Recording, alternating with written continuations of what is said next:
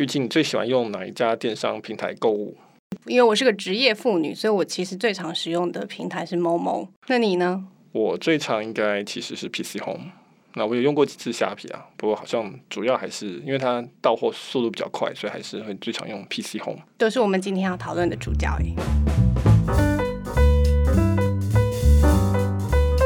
大家好，我是科技导读的周清华。大家好，我是玉清。那我们今天要讨论的题目，这个也是来自于我们的会员票选，PC Home 跟虾皮之间的这一个一系列的这个战争。好，那我们这礼拜其实讨论了几个题目，然后去投票。但我很高兴今天是这个题目第一名，而不是那个 M 十七直播上市又下市的这个问题。因为这这个新闻，我那个新闻我已经写太多了。这个礼拜是 M 十七 Week，真的，这礼拜真的一直在讨论 M 十七。那很高兴可以讨论 PC Home 跟虾皮这个事情，其实也写蛮多次，但是好像一直没机会在 Podcast 上面讨论。对台湾的网络新创圈来说，算是一个很宝贵的一刻。对，最近就是詹宏志，他这个在创业圈大家都说詹先生了哈，但是我们以这个美国作风都大家都直呼名字，那就是詹宏志。他最近做了一个自己的心路历程分享，那分享说他们 PC Home 是怎么去对应虾皮他们的这个补贴战，这是一个很宝贵的经验，因为其实台湾并没有太多这个补贴战的经历，在中国有非常多的补贴战，直播平台补贴战，共享单车、共享轿车平台。外送几乎每一个行业啊，特别是网络业，基本上都经历过补贴大战。那在台湾其实是 PC Home 跟虾皮，那当然在早之前，大家可能也比较有印象是 Uber 去，你可以说它是对计程车进行一个补贴战。那除此之外，好像就是这一次，就是 PC Home 的这一次。所以詹先生他上台分享了一些心灵历程，我觉得是还蛮宝贵的经验，也让我们比较能够从 PC Home 的角度来看这个事情。对他的那个讲。作里面也有提到说，读或者是看别人的经验都跟自己实际上面对到差蛮多，所以我们今天就可以从他的亲身的经验来聊。那你要先聊聊最一开始。PC Home 面对虾皮竞争，对，所以先解释一下这个背景介绍，因为很多我相信很多大部分听众可能也没有那么想熟悉这个事情。那其实虾皮它的母公司叫做 SEA，是一个新加坡的公司，然后 SEA 的这个背后的大股东是腾讯。那 SEA 它的简写是它是 Southeast Asian 的简写啊，就是东南亚，所以它它摆明了就是希望让大家觉得说它就是代东南亚的代表。SEA 旗下有三个主要的业务，最大的业务就是虾皮。就是电商平台这个业务。除此之外，Garena 哦，其实 Garena 可能是最赚钱的业务，嗯、那就是算是游戏代理啊，游戏营运。那当然很多就是腾讯这边来的游戏，比如说英雄联盟等等。那另外还有一个比较小的业务叫做 AirPay，就是支付的业务。大概从三年前开始，虾皮进来台湾，然后就打所谓的打补贴站，就是他做一个 App，然后就是行动购物 App。但是它提供的就是免运费、免上架费，跟也没有交易的这个手续费等等。那因此就形成了一股风潮，所有很多卖家就变成是，你如果有在又在这做团购的，或者你常在 Line 群组里面跟人家说要加一，我要跟着一起买，那你常常会看到说他都会说，那好，那我们就要虾皮去开一个商场，然后我们在这边结账，因为他不用运费，他不用交易费，不用手续费等等。那所以就靠着这样子的补贴，他很快的在两年。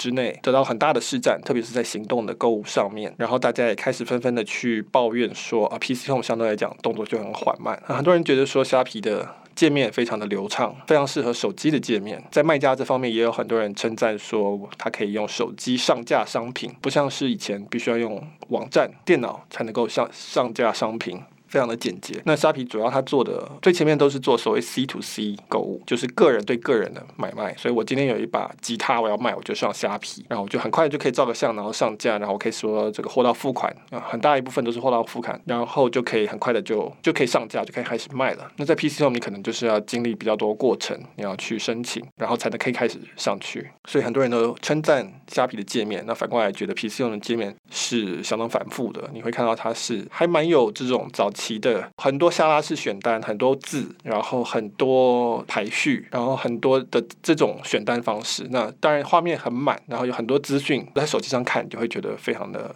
痛苦这样子。你文章里面有提到，他们其实自诩为网络上的百货公司嘛，所以是非常琳琅满目的。如果在手机上看的话，就会变得有点眼花缭乱。对，PC Home 就是，但看它名字吧，它就叫露天拍卖，然后商店街等等，就是这个很多是取材自实体商场的这个概念的东西。那虾皮的话，它一开始叫做虾皮拍卖，所以它比较接近像以北，它就是 C to C。那后来改名叫虾皮购物，然后也开始往所谓 B to C，就是直营店、电商品牌这个方向去走，就出现了这个两年多，可能快三年的补贴战。嗯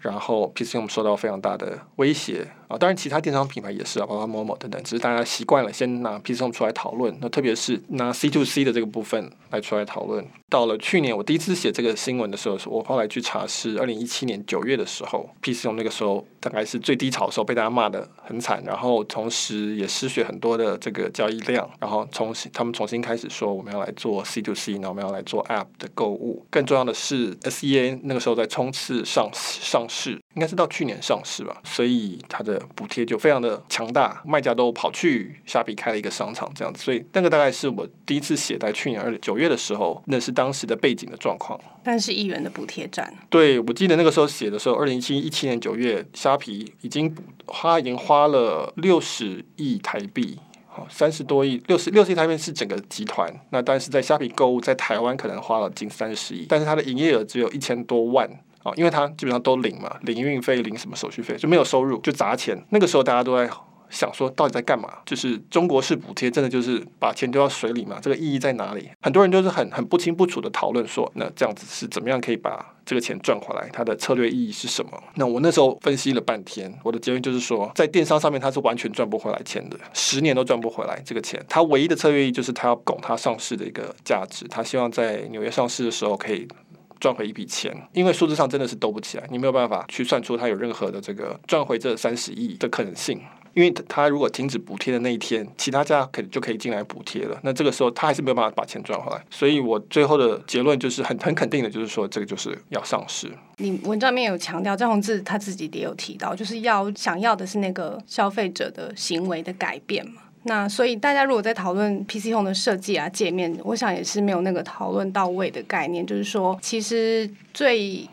虾皮真的着重看到的是 PC Home 没有注意到的市场。所以虾皮跟 PC Home 这之间的竞争可以看成有很多个层面可以看，比如说它是台湾本土的对一个国际资金的支持的一个企业，它是一个新创，虾皮是一个新创对一个老的新创哈，PC Home 可能有二十年。那其中一个大家应该是说消费者最直觉会第一个想到的就是界面上，他会觉得说哦，虾皮好用，在手机上好用，那 PC Home 不好用，所以虾皮很有竞争力。的确是有，当然虾皮在行动界面上面有非常优越的地方，相较于 PC Home，那这个可能很大一部分是来至于在腾讯那边，中国手机的这个淬炼出来的一些经验，但实际上并没有这么的悬殊，因为 pcm 有它的优势，包括它在仓储、它在物流、它的它在选项上面的优势。这个张宏志在最近分析里面也自己承认。举例来说，就是没有看到脸书，它作为一个电商平台的这个概念，就是说 pcm 它是一个很强大的通路。啊，它是一个 Web 的通路，就是用电脑上网的这个通路。那所以它是承袭在 Web 时代，包括亚马逊这个时代，它的概念就是说，我只来上面找一个商品，比如说我今天要找一个帐篷，然后我就搜寻各个品牌，看 review，然后比较价钱，最后下单。因为它是通路，就像百货公司一样，我就进去逛，东逛逛西逛逛，最后选好一个带回家。所以我的整个购物行程是是完全是在这个亚马逊或是在 PC Home 里面完成。那但是他们没有注意到的是说。今天很多人的购物的流程其实已经不是这样子了。就我刚提到的，很多人是在 LINE 群组里面加团购，说加一，然后大家再移到虾皮里面去完成那个结账。所以虾皮变成一个终点，它不是整个历程都在那边。整个历程其实是发生在很多的社群媒体平台、讯息平台、网络平台，比如说 Mobile 零一或是比如说 Baby Home 等等各种垂直社群里面。这个时候的这个情境就不一样了。然后再加上手机普及啊，手机的荧幕比较小，不可能像 PC 用这样子列一大堆东西给你看。所以手机里面它很强调的是说，资讯是用讯息来传递，就是我跟这个卖家其实很强调的是说，我们之间用沟讯息沟通说，说啊，这个我买这个海鲜多少钱，多少量，什么时候会到，好不好吃等等，就是很多很多的 message 来往。那这个在 PC 时代，它叫它叫 PC Home 嘛，就完全不同。PC 时代，你在电脑上面不可能等着跟人家讯息，你同时开了十个视窗，所以你有很多事情在做。虽然你买的通常都是一个一个很明确的一个产品，然后就下单，然后等它送过来。但是在手机上，它变得非常的动态。然后非常的多互动，不管在 Facebook 上互动，或是你是在虾皮里面，它有讯息功能等等，或者说你要去凑团等等，这个是它是一个很社交取向、很立即要回馈的一个情境。那这个是一个新的，或者说是 PC Home 没有看到的一个一个新的购物的状况。PC Home 就不会注意到说，哎，我要去做这个东西。对他来说，哎，其实这个东西跟他的，甚至你可以说他跟他的这个他的思维是有冲突的，因为 PC Home 上面他可能不会希望商家。卖家跟买家有太密紧密的沟通，因为很可能你们两两个沟通完以外，你就决定说我们要把交易拿到别的平台去做，或者说我们私下买卖。因为 P C M 它作为一个通路，它希望的是呃我抽手续费嘛，我抽上下费等等。那所以他希望东西都发生在这里，有所谓的叫做这个中介的这个两难。好，就是说我作为中介，我很怕你们两家后来就自己私下交易了。我介绍你们之后，你们就私下交易，我就赚不到那个中介费了。P C M 这样问题，像虾皮它是从行动的时代来的，它出现的时代就已经有就已经有 Line。他知道这是一定会发生的，所以他就不完全是从上架费这个东西去赚钱，他甚至可能是赚广告费，他可能是赚这个服务费等等，他不是靠作为一个垄断性的通路。去赚这个钱，因此他就说：“那你就尽量讯息吧，反正你本来就在认识。只要你最后买的时候来我这边，这样在我这边结账，或者说或者说顾客只要是来我这边找产品，或者卖家觉得在这边上架很很方便，或是我们有一些社群上面的功能，方便大家来做这个交易。所以这个思维是完全不一样的，这是组织上的一个很困难。就是说我就算知道了 App 是未来，行动是未来，但是我也可能没办法看到说它还有很多附带的一些发展的条件。那其实跟我的原本的预设是不同的。” PC 上面要做一个 App，并不是说我做一个 App 就可以成功了。那其实是那整个思维、整个架构都要跟着调整，否则的话你就只是照搬，好把一个 Web 的画面。搬到你的手机的画面，其实是非常痛苦的。你没办法用触控去做很多滑鼠跟键盘才能做的事情。卡住的地方其实是企业组织上面、嗯、思维上面、商业环境上面的卡住，并不是单单的只是说，诶，他为什么界面做得好，你的界面做得烂？你是不是不用心，或者你懒惰？不是一个这个心态上的问题，通常也不是实。通常也不是执行力的问题，而是说你这个整个设计就不是为了那张那样的环境去做的，所以你怎么做都会觉得好像格格不入的样子。嗯，企业如何转型这件事，我们待会也可以讨论。不过我其实更想要就了解的部分是，你刚刚有提到说，PC Home 他们在三四年前其实就已经看到虾皮出现了，但当时他们却。没有太大的反应，因为他们没有意识到行动购物的时代可能要来临了。所以，就是一个企业在思考说，他可能面对的环境、商业环境的变化的时候，为什么他们当时没有任何的动作？然后，你觉得应该是怎么样去保持那个状态，就是可以去面对这样子的竞争，或者是商业环境的改变？张宏志在他的最近的分享里面就说，他自己讲到一句话，就说他看到这个东西啊，他的朋友的小孩在在用。小孩在用这个东西是一个很大的警讯，就是有一有新的顾客是往另外一个方向走了。那但是他后来就没有去动，那他自己说是因为钱赚的好好的。然后他发现他们，他就检查他们自己 PC Home 家的数据，发现都没有掉。换句话说，虾皮并不是抢走 PC Home 的顾客，而是产生了新的顾客出现。那所以他就没有及早的动。那这个其实是企业转型常常碰到的问题，就就是企业转型这个这四个字本身，它可能是相当自相矛盾的东西。换句话说，就是非常难了，不太容易。因为因为企业它本来就是一个针对某一个环境去做极端优化赚钱的一个组织。我举例就是说，比如说恐龙好了，雷龙它就是在那个环境里非常优化，它非常高，可以吃到很高的草，它非常的巨大，所以它不怕别人去攻击它等等。就是在那个环境里面它是王者。那但是有一天等到比如说海平面上升啊，或者陨石掉下来，那这个时候比赛的就变成说哦，谁最小啊？谁最能适应？谁谁最能够照顾自己的小孩？像哺乳类。那所以那个游戏规则变了。那所以并不是说，那雷龙当然可以看自己说啊，我很高，我很壮。我要如何用这些优势去转型？通常都是非常困难的，因为这是一个很多商业讨理论的讨论的事情，就是说到底大企业怎么转型？出现了陨石的时候，比如说从 PC 到行动时代怎么转型？那其实是非常难的，因为你你要想说他，那张志志也提到说他是这个市场的领导者，换句话说他赚很多钱，那你要怎么样去培养出一个，比如说我今天要做行动 App 购物，然后我刚刚讲的。行动类购物有很多不同的条件，赚的钱方式也不同，甚至利润可能更低，至少在一开始。那你要怎么样投资资源去培养这东西，然后它不断的吃掉你自己的市场，因为你是领导者嘛，所以大部分市场是你的。然后你最赚钱的部门就会跟你说，我们是，我们为什么要一直花钱来降低我们的毛利率？然后那边又在烧钱，我也不知道会不会赚钱。我们为什么不好好把我们的应该在投资在我们扩大我们现在领先的优势上面？那这是非常合理的，股东也会这样抱怨，很有可能 CEO 的。想法是正确，但是是没有人相信的。但然后他开始就自己会只怀疑自己。张宏志是所有人里面最清楚这件事情的。张宏志其实是非常熟悉策略。那我很久以前跟他其实跟他聊过，谈到纸媒的状况。那他基本上就是说，我们就是在现有的这个状况里面去做到最强大。那我们当然知道，他当然也清楚纸媒是是一个在缩小的一个经济。但是你要做叫纸媒的概念去做网络媒体或是什么，其实是非常困难。但是那没有关系，那我们就是尽量赚钱，然后把钱输送到创新的东西去。所以比较多现在比较多会会说的建议啊，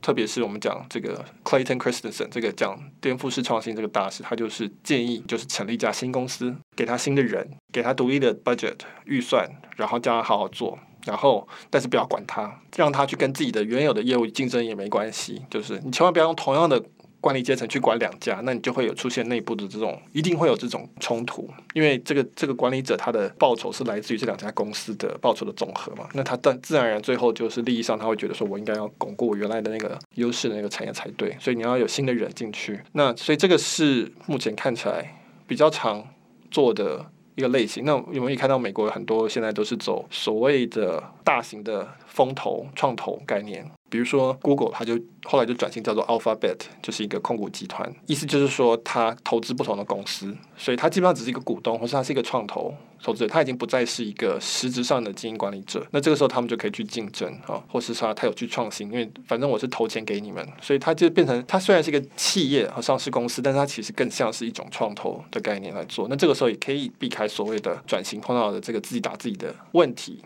那当然就是说，这些答案都不是非常令人满意啊，因为这这这些答案的隐含的这个假设就是转型是不很难的，几乎不可能，还不如直接把钱送到新的那个。不管叫 BU 或是你就是叫企业一样，这看起来目前是只有这些做法的样子。对，组织上面转不过来的时候，你就是创一个新的组织，直接去打原来的其他的地方。但是呃，我觉得在文章里面其实还蛮常提到跟 PC Home 或者是张宏志自己在对应的时候的另外一个例子是亚马逊。那亚马逊就是一个不停在突破的企业，贝佐斯也一直很强调自己要保持 Day One 的心态嘛，所以他这个思考的策略。其实是跟我们一般对某一种环境、企业对某种环境优化，好像是有点不太一样的。我觉得，对，我们今天讨论，目前讨论都其实以 PC Home 的角度来想这个事情啊。虾平的角度也非常有趣，不过我们今天只是可能，可能等下可以讨论，但是我们基本上是以 PC Home 的角度来想这个事情。那很多人就会以亚马逊。来对比说，诶，那亚马逊也是从 PC 时代做起来的电商平台，它到现在还是做得好好的。为什么它没有碰到 PC 我们现在碰到的问题？为什么它没有在行动购物上面撞到一个很强大的一个竞争者？这可能有很多的原因。那那当然，我们一般会看到是说，贝佐斯他的创办人非常强调顾客优先，那他也一直在说，呃，其实张宏志有提到了，就是说贝佐斯他的他也做过补贴，在很早期的时候，在他的他他在他做卖书已经卖赢 Barnes and Noble，Borders 倒闭的时候，那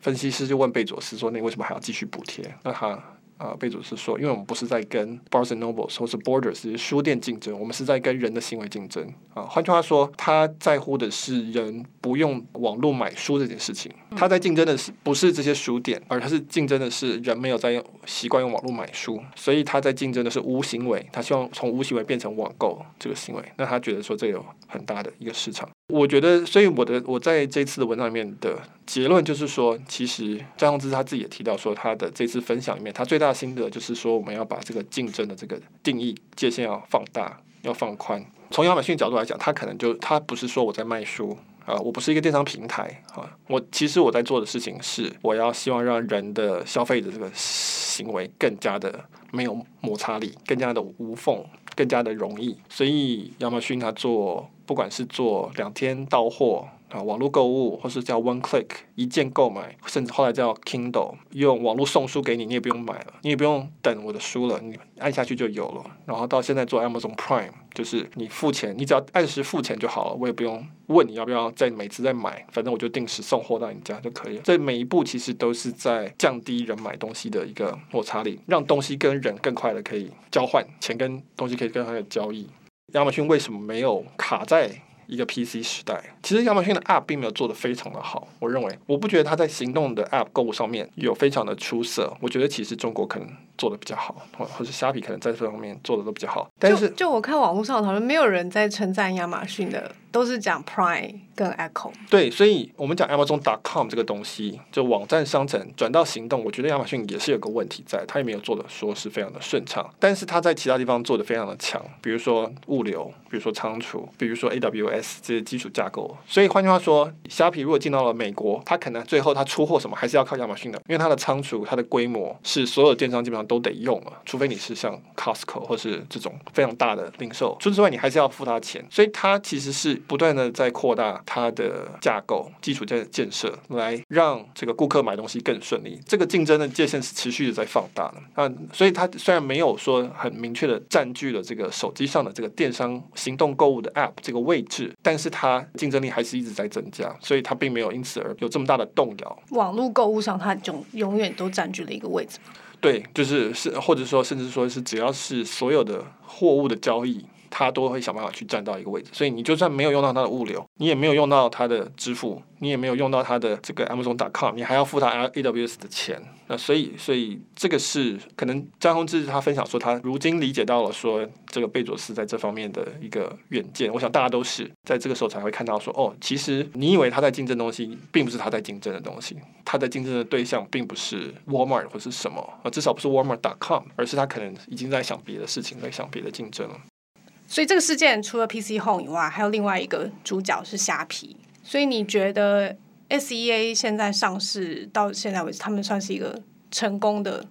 状态了吗？对我，我觉得首先就是说，我们很习惯用成败论英雄了哈，或是而且是一时的成败论英雄。然后我们很习惯是用人格来结论啊，就是说，我觉得台湾的讨论很多时候都是用人格来结论，就是说，这样这样这样，所以詹宏志懒惰，或詹宏志太自大，或是詹宏志这个。停滞，然后可能亚马逊它就是什么很有远见或是什么的，那通常然后或者说 SEA 很聪明之类的，就是我们很习惯用人格或道德来作为一个分析的结论，好像我们只要纠正了这些错误，就可以在策略上不会出错。那事实上，就像我刚刚讲的，PC 用刚才的这个问题，并不是一个单一的人说啊，因为我就懒惰。我相信张宏志比所有人都要早看到 App 跟行动的这个这个发起，但是它有结构上的困难。去突破这个事情。事实上，我会问的问题是说，为什么台湾没有虾皮冒出来？为什么我们要等新加坡的人虾皮才进来，才意识到这个事情？这是称不上是詹宏志的责任嘛？这其实是所有创业者都应该看得到的一个事情。那为什么是等到有人进来之后才？才开始做，那同样的 Uber 也是这样。我一直在在问的是说，为什么没有台湾的 Uber 冒出来？你可以被 Uber 并购没有问题，或是说将来可能被滴滴并购，但是为什么没有人出来做？这个其实是也一样。我们不是在讲人格，嗯，大家笨或是怎么样，而是说是不是那个环境没有办法孕育出这样子的东西出来？那我们应该要怎么样去提升这个环境？我觉得这个是比较重要的问题。所以回到虾皮或者 SEA，其实 SEA 一直在亏钱，亏得非常严重，实际上比 M 十七还要多。那 SEA 它当然上市之后募到了很多钱，我记得是十三点五亿美金，所以它的这个阶段性任务成功了。他一开始是用台湾的这个电商的这个成功啊，补贴出来的这个成功，来跟华尔街说我是东南亚的王者，那请你们投资我，买我的股票，那我将来会因此接下来就会去攻占，比如说印尼啊、泰国啊这些大的市场，这是他说的这个故事。那现在问题是说，他成功拿到他的钱之后，接下来该怎么办？他还是持续的在亏钱。事实上，他的他的总裁已经离职，因为他已经。赚到他要的钱了，那所以剩下的事情就变成剩下的人要来继续弄。我记得这一周他有新闻说他们要发四亿美金的可转换债，那要继续来烧这个钱。我觉得是很匪夷所思。你才刚上市，而且你才募到了十三亿美金，那现在就要马上要募四亿美金的这个可转换债。换句话说，他最擅长的东西其实是募资。如果我们真的讲到电商的经营赚钱的话，其实虾皮不见得赢得过。PC Home 它的底子没有那么的扎实啊，SEA 也不见得会撑得比 PC Home 久。我有算过说，SEA 欠的钱，照他现在烧法，大概只能烧三年吧，好像之类的。张宏志在他分享里面提到是说，资金这个东西也是一个他新学到的一个算教训。很多时候，其实资金在比赛的东西，也不是在说我的单位经济上面能不能赚钱这个事情，而是说他们看的是更大的一个一个一个一个状态，就是说。那也是我文章里提到的，就是我们要放大竞争的边界这个事情。嗯，就是说我们现在看，其实网络平台它有个特质，就是说它会一直的扩大。你没有办法做到说，哎，我今天已经是一个很大的百货商城了，那我就赚这个通路钱就好。比如说我们以前这个太平洋搜狗，它就是那个地段，它就是那那那么大的一家公司，它就可以一直赚这个周年庆的钱。那网络的话，它不是这个样子，因为网络它会必然会一定的扩大，因为我有，比如说我 Facebook 好了，我有大家的这个名字，我有他的 ID。那接下来我就可以要大家的信用卡，我就可以开始做电商。那我可以开始做医疗，我可以开始做支付，我可以开始做各式各样的东西。因为这东西其实都是来自于资料的，就资料它有这个集中性，网络它有这个集中性。你看到中国也是一样，腾讯它就是我一开始只是一个这个通讯软体，微信。那接下来我就我有 ID，我就可以做支付，我可以做金融，我可以做电商，我也可以做，就你可以照着这大象一个一个走下来，我可以做游戏。因为其实基本上都是只要有这些东西，我就可以做起来了。这些网络平台最后就一定会撞在一起，就腾讯一定会跟阿里巴巴打在一起，Facebook 一定会跟 Google 打在一起啊。然后每一家其实到最后都会打在一起。如果是从这个角度看的话，就是说 SEA 你可以看成它是腾讯的扩大的一个延伸而已。就是说腾讯它也必须要一直扩大，那它就自然而然会会跑到东南亚去。PC Home 它就一定会被被撞到这些势力之中。就是网络这东西是有一个持续扩大、持续集中。的一个现象，至少在现在的这个设计架构上面。那所以，PC Home 我们现在张宏志说，我要去矽谷沿街托钵募资，我要去跟 Google、Amazon 募资。反过来说也是一样，就是说我要去找美国的势力，或者说找日本的势力来对抗这个东西，因为他们都要集中化。所以这个时候你去看赔钱这件事情，可能就是要放很长的线去看，说到底值不值得。我在东南亚 SEA 啊、呃，腾讯他可能说你一年赔我赔了我这么多亿元，但是如果说将来这些人都将来都要上线，他们都要做支付，他们都要将来都要做投资，他们将来都要玩游戏，然后他们都要都要做电商，那这个时候对 PC 来讲，他。竞争起来就非常困难，因为你是一个跟那个这么长的线，根本做的资本在做竞争，所以呃，我一直很欣赏张宏志说，台湾没有中国的纵深那个问题，就纵深就是说你的你的深度是不一样的，所以腾讯可以从一个网络用户上面赚很多种钱，不管是支付，不管是游戏，不管什么，每一种钱它都可以赚。但是台湾目前还没有这个状况，只有电商事实上它的现金流交易是比较蓬勃的。这个纵深不同，那你愿意投资下去的这个叫做 acquisition cost。就取得成本就不同，那因此你看的长远的程度也不一样。看起来詹宏志他至少是跟原本的另外一个董事的讲法不一样，就是他要去引入外资，那这可能是不得已的事情。那如果你这样去看的话，对，就是说对台湾来讲，可能是要很辛苦的去想这个事情。就是说，因为因为其实很多大的东西是，也许你是没有办法自外于帝国企业的扩张之下的，那必须要至少要找到一个定位，是说那。我要怎么样去，不管是求生存，或是找到一个最有利的位置去啊，把自己卖掉，或是至少把自己的股份卖掉，这样。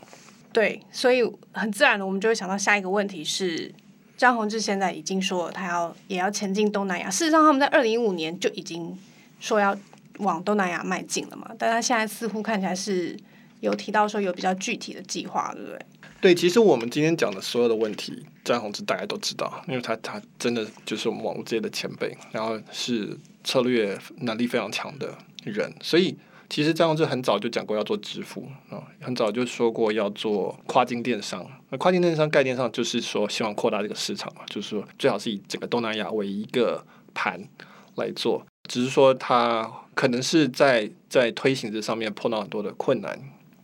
不像是从新加坡出发可能会比较容易一些这样子。那他这次在分享里面，他就提到说，他接下来他们的募，他们去募资的题目一样叫做大东南亚，就是台东南亚加台湾的概念。那他是说他要在泰国呃已经成立了一个平台，那他的他们的差异化的就是在于说他们会引入台湾跟日本跟美国的产品放在这个电商。那这个是比如说 Lazada 或是沙皮，他们可能没有办法拿到的产品，因为他觉得说。呃，日本或美国的商家可能不会喜欢放在中国的平台上面，这个逻辑我不是很确定了哈，因为我我看不出为什么他们会不愿意放在呃 Lazada 或者是虾皮。如果他们卖得好的话，如果我是商家，我肯定是都放的。不过这是至少一开始这是他们的一个差异化的一个条件。那所以，所以我这就是我说的，就是他似乎至少在电商平台这个部分，网络平台上面，你必须要扩大你的。基本盘，你才能够维持一定的自主性。所以 SEA 它强调说我们是东南亚，Lazada 强调说我们是东南亚，PC 我们现在呃策略上也是说我们要是东东南亚，从台湾变成东南亚。那台湾是在这里面电商发的最发达、最成熟的，所以我们可以去领导或者去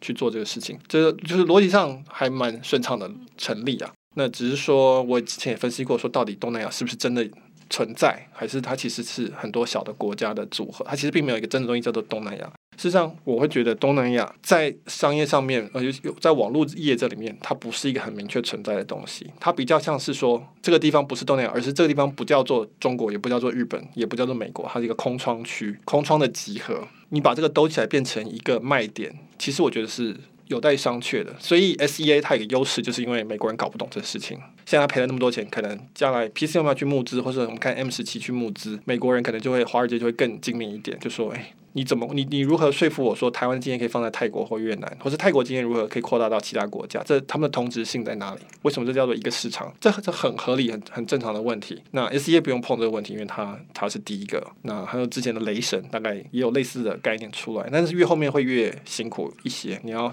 拿出来的证据就越多。但是没有办这个，反正。这个落后就是追嘛，那这个这个也没有，就是创业本来就是这样，所以个人是很佩服张永之先生，就是拍拍屁股就说，那我们去募资吧，重新来一次，把企业下跪，然后重新上，重新以新创的角度去做这个事情，我觉得是还蛮以领导者领这个领先者来讲，我觉得这个姿态放这么低是不容易的事情。就是要看，当然就在看说这个这个这个故事能不能圆得起来，那能不能执行得下去？意思是某种程度也又同时又希望 SEA 的大东南亚能够做出一点点成绩嘛？这样子 PChome 去募资的时候，这个故事性会更强烈一点。对对，当然了，就是说我们在旁观了，所以我们可以我们可以说啊，希望你们两虎相争，很有趣这样子。还是当然还是希望至少东南亚这一区要有很多大的企业出来了，我觉得这对整个环境都是好事。不管你是 SEA 还是 P C O 当然我们希望主场球队出去去客场比赛可以有打好打出好的成绩，一切都可能都是要看这个策略跟执行的能力这样子。嗯，好，我们今天的讨论就到这边。然后有些朋友有一些疑惑，就是他们想要看我们。当周讨论的这篇文章，但是不晓得去哪边看。我们有一个试阅的活动，所以你只要加入到我们活动，留下你的 email 以后呢，你就可以收到其中这一篇讨论的文章。所以有兴趣的朋友，如果你还没有呃参与我们试阅活动的话，那欢迎在我们节目简介下方，然后有一个试阅活动的网址，点击进去留下你的 email 就可以了。好，那今天的讨论就到这里。好，谢谢大家。谢谢大家。